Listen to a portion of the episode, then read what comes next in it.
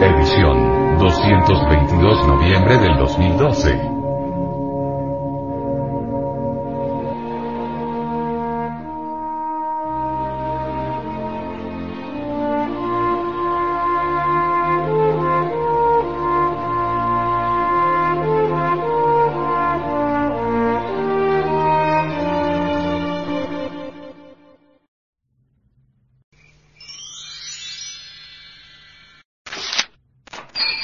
Comentarios científicos sobre el Hercolobus. ¿Quién es Hercolobus? Hercolobus es un inmenso planeta que tiene una órbita de 3.600 años, según los cálculos del investigador Secharia Sitchin. Libro El duodécimo planeta, 1976, y en cada órbita alcanza un punto de gran aproximación a la Tierra, no llega a colisionar pero pasa tan cerca que provoca grandes cambios en la Tierra. Los efectos de las anteriores visitas de Hercolobus, están grabados en los textos antiguos de todas las culturas y en las ciencias de la geología y la arqueología. Su tamaño es aproximadamente cuatro veces mayor que Júpiter. John J. Matesian Daniel P. Whitney, Cornell University, April 26, 2010. Diámetro de la Tierra. 12.756 kilómetros. Diámetro de Júpiter. 142.984 kilómetros. Diámetro de Hercules. 572.000 kilómetros.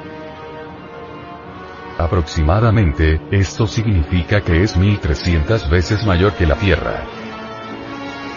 Los científicos lo llaman planeta décimo y décimo planeta. Los sumerios lo llamaban Nibiru. Los babilonios lo denominaban Marduk. Los egipcios lo llamaban Neteru. En la Biblia se llama Ajenjo. Los mormones lo llaman Kolob. La Biblia Colbrin se le llama el destructor. La NASA le da varios nombres. Nemesis, Orcus Illumi, 229, Teodor Bigul lo llamó Hades, un observatorio ruso lo llaman Rajasano Gran Estrella, algunos astrónomos lo llaman Ticho y también Tishe, también se le llama Barnard I. Cada cultura de la Tierra lo ha descrito con un nombre particular, porque es el cuerpo celeste más venerado en toda la antigüedad.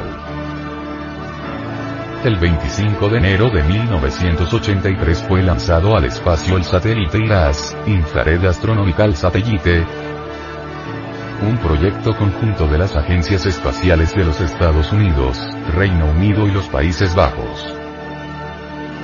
Su objetivo principal consistió en realizar un escáner completo del cielo a longitudes de onda infrarroja, un tipo de luz que no podemos ver con nuestros ojos pero que nos da información sobre la temperatura de un objeto. Para conseguir el objetivo necesitó 10 meses y finalmente se desintegró en la reentrada a la atmósfera terrestre el 21 de noviembre de aquel mismo año. Durante su periplo, en una órbita polar a 560 millas de la Tierra, el satélite IRAS rastreó cuatro veces seguidas, casi el 100% del cielo, utilizando longitudes de onda de 12, 25, 60 y 100 micrómetros, con resoluciones de entre 0,5 y 2 minutos de arco. La astronomía infrarroja es la detección y el estudio de la radiación infrarroja, energía térmica, emitida por todos los objetos del universo. Todo cuerpo que tiene una temperatura por encima del cero absoluto irradia ondas en la banda infrarroja. La astronomía infrarroja es un excelente método para el estudio del universo, en una gama de longitudes de onda de 1 a 300 micrómetros, un micrómetro micrón es la millonésima parte de un metro. El ojo humano detecta solamente 1% de las ondas de luz de 0,69 micrones y 0,01% de las ondas de 0,75 micrones. No puede ver longitudes de onda mayores de 0,75 micrones, excepto que la fuente de luz sea extremadamente brillante. Resultado de todo ello, fueron localizados más de medio millón de fuentes de irradiación infrarroja, y entre todas ellas sin duda, destaca la que saltó a numerosos medios de comunicación de todo el mundo el 30 de diciembre de 1983. Washington Post, 30 diciembre barra 1983. Descubierto misterioso cuerpo celeste se ha encontrado un cuerpo celeste, parte de este sistema solar, tan grande como Júpiter y en dirección de la constelación de Orión por un telescopio orbital. De esta manera, el prestigioso diario americano se hacía eco del más importante descubrimiento del IRAS.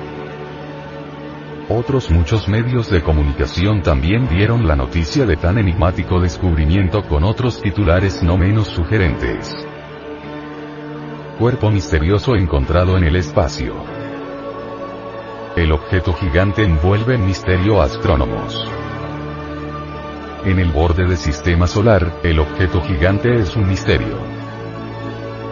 Cuando científicos de IRAS vieron primero el cuerpo misterioso, calcularon que pudiera estar tan cercano como 50 mil millones millas y moviéndose hacia la Tierra. El misterioso cuerpo fue visto dos veces por el satélite infrarrojo mientras escrutaba el cielo. En la segunda de las ocasiones, seis meses después de la primera, el enigmático objeto no se había movido del punto de localización inicial, fijado en el borde occidental de la constelación de Orión, con lo que se descartó de inmediato la posibilidad de que fuera un cometa, y más aún por el enorme tamaño que parecía reflejar, ligeramente superior al de Júpiter. La distancia estimada se calculó en torno a los 50 mil millones de millas, algo más de 80.467 millones de kilómetros, unas 537,89 ma, unidad astronómica, equivalente a la distancia media del Sol a la Tierra, 149.597.870 kilómetros. Esto sugiere que no es un cometa porque un cometa no sería tan grande como lo que hemos observado, y un cometa probablemente se habría movido dijo el doctor. James Oak de la Universidad de Cornell, Centro para las Físicas de Radio e Investigación Espacial, y un miembro del equipo científico de IRAS, añadiendo posteriormente. Si realmente está tan cerca, sería una parte de nuestro sistema solar. Cuando la Academia de Ciencias de París encargó a Alexis Bouvard revisar las posiciones exactas de los planetas, este descubrió que la órbita de Urano presentaba anomalías que hacían que su órbita no se correspondiera exactamente con lo que predecía la ley de la gravedad, lo que le llevó a predecir la existencia de un octavo planeta en el sistema solar, más allá de Urano. A partir de estas observaciones Urbain Jean Joseph Le Verrier, 1845, y John Couch Adams, 1841, calcularon independientemente la posición de este octavo planeta, que fue localizado en 1846 desde el observatorio de Berlín por Johann Galle que recibió el nombre de Neptuno. Igual que Urano, Neptuno también presenta anomalías en su órbita, por lo que se dio por hecho que tenía que haber un noveno planeta, planeta que se pusieron a buscar los astrónomos y que creyeron encontrar en 1930 con el descubrimiento de Plutón. El problema es que Plutón resulta ser demasiado pequeño para alterar las órbitas de Urano y Neptuno, y además también presenta incongruencias en su órbita. Las anomalías en las órbitas de Urano, Neptuno y Plutón requieren de la presencia de un cuerpo celeste con enorme masa. Ese cuerpo es el planeta Hercolus que con su inmensa masa y su poderoso campo magnético provoca esas desviaciones en las órbitas de los mencionados planetas.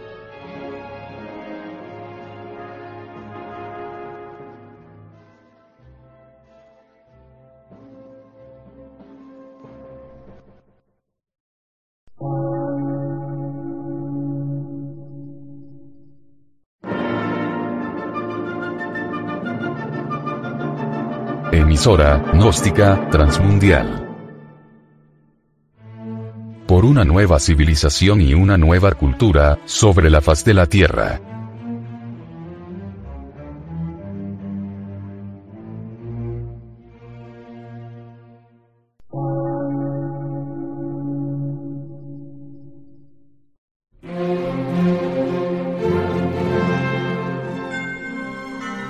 Medio de radiodifusión, científico, artístico, místico y filosófico, de la Asociación Colombiana de Centros de Estudios Gnósticos, Antropológicos, Psicológicos y Culturales. A. C.